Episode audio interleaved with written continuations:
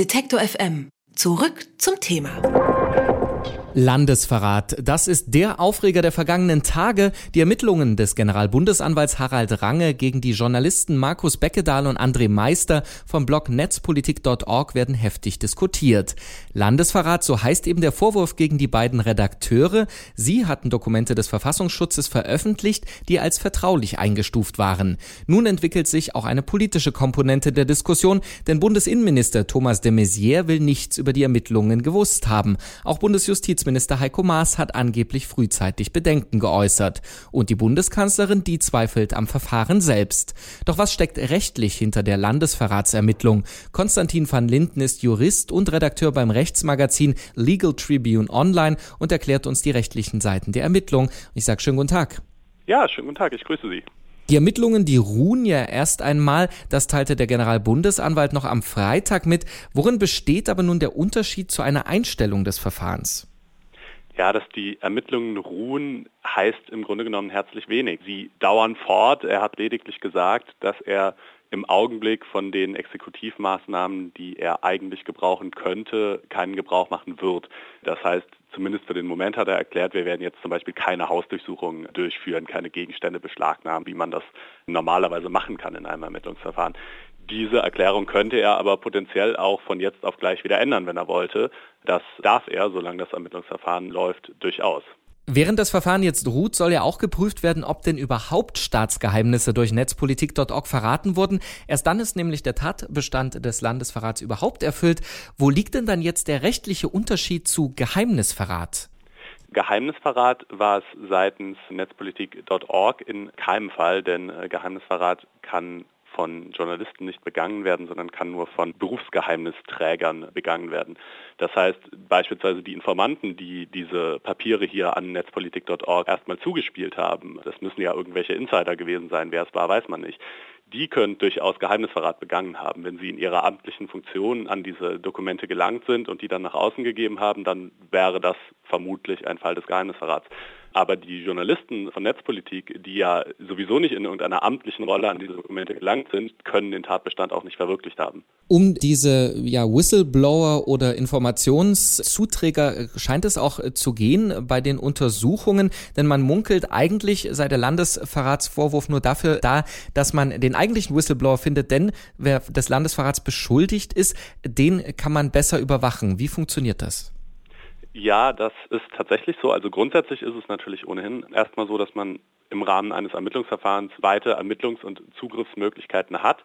Und bei besonders schweren Straftaten sind diese Zugriffsmöglichkeiten eben noch mal weiter. Das ist in 100a Strafprozessordnung äh, geregelt. Da können Sie dann tatsächlich ziemlich auf das volle Arsenal zugreifen an Überwachungsmöglichkeiten, die es überhaupt gibt. Und zu diesen Katalogstraftaten, bei denen man das ausnahmsweise darf, zählt eben auch der Landesverrat. Deshalb gibt es Leute, die sagen, ja, dieser Vorwurf, der war zwar von Anfang an absurd, das wusste man vielleicht auch, aber man hat dieses Verfahren aufgemacht, nicht weil man wirklich daran geglaubt hätte, sondern äh, weil es den Behörden eigentlich darum ging, dass sie dann eben Netzpolitik umfassend überwachen können. Und gut, zumindest für den Augenblick, wo das Verfahren jetzt ruht, werden sie das sicherlich nicht mehr tun. Das Verfahren läuft ja aber auch schon seit Monaten und es ist heute auf der Bundespressekonferenz von Netzpolitik die Frage geäußert worden, ob sie überwacht worden sind. Davon gab es sowohl vom Innenministerium als auch vom Justizministerium die Antwort, wir wissen es nicht. Und zu dieser Überwachung zählt natürlich auch die Überwachung eines Personenkreises, der mit den Beschuldigten assoziiert ist. Da gibt es ja den Begriff der erweiterten Überwachung. Wer zählt denn da alles drunter? Es ist ja ohnehin so, dass gegen den Informanten selbst, der natürlich nicht persönlich bekannt ist, ein eigenes Ermittlungsverfahren auch nochmal läuft. Und in einem solchen Fall wie, wie diesem hier, wo Sie eben potenziell die Kommunikationswege von Netzpolitik als Medium überwachen, können Sie natürlich erstmal so ziemlich alles abfangen, was da rein und raus geht. Und das ist eine hochproblematische Konstellation, weil es auch durchaus sein kann, dass, sagen wir mal, Sie finden da irgendwas, vielleicht sogar einen anderen Informanten aus einer anderen Geschichte, die hiermit gar nichts zu tun hat, irgendwas völlig anderes, wo Sie aber sagen, das ist aber vielleicht trotzdem auch rechtswidrig aus irgendwelchen Gründen, dann ist es potenziell durchaus möglich, dass Sie diese Informationen verwerten können. Es gibt im deutschen Strafrecht kein Verwertungsverbot der Gestalt, dass man sagen würde, Informationen, die vielleicht auf dünner Grundlage erlangt worden sind oder die in einem, in einem Kontext erlangt worden sind, der damit gar nichts zu tun hatte, die dürfen dann nicht verwertet werden, sondern da sind die Gerichte relativ großzügig, ziehen erst wirklich bei der Willkür eigentlich meistens die Grenze. Insofern, was da möglicherweise an Informationen abgefangen wurde, könnte potenziell auch in Zukunft verwertet werden, aber das sind Spekulationen. Jetzt haben Sie schon gesagt, das Verfahren an sich läuft ja schon seit Mai. Wir haben also Ende vergangener Woche davon erfahren. Warum erst so spät, beziehungsweise muss das überhaupt der Öffentlichkeit mitgeteilt werden? Denn äh, dass diese Klageschrift zugestellt wurde, war ja auch eher eine Ausnahme von der Regel. Ja, das ist in der Tat eine große Ausnahme. Wenn man ins äh, Gesetz schaut, dann wundert man sich auch erstmal, warum das überhaupt passiert ist. Der Grund seitens der Bundesanwaltschaft war, dass sie die Verjährung verhindern wollten. Die Verjährung einer Straftat wird nicht schon dadurch gehemmt, dass die Staatsanwaltschaft ermittelt, sondern erst dann, wenn Beispiel, also durch verschiedene Dinge, aber beispielsweise dadurch, dass der Beschuldigte dazu vernommen wird, dass ihm das mitgeteilt wird. Das hat die Bundesanwaltschaft hier gemacht. Und dass die Verjährung hier drohte, ist ebenfalls ungewöhnlich. Normalerweise würde der Vorwurf des Landesverrats erst in einer viel längeren Frist verjähren die hier überhaupt nicht einschlägig ist. Aber für Pressedelikte gibt es wiederum Sondervorschriften in den Landesgesetzen und die sorgen dafür, dass die Verjährungsfrist in diesem Fall ziemlich kurz gewesen wäre, nämlich nur sechs Monate.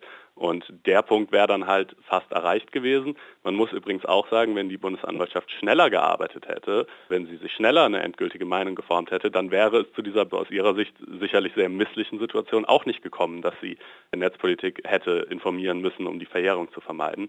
Aber hat sie nicht. Das Deshalb äh, hat sie Netzpolitik informiert und deshalb wissen wir das jetzt alle. Das ist wirklich ein Fall, wo sehr viele ziemlich eigentümliche Umstände zusammengekommen sind, muss man sagen.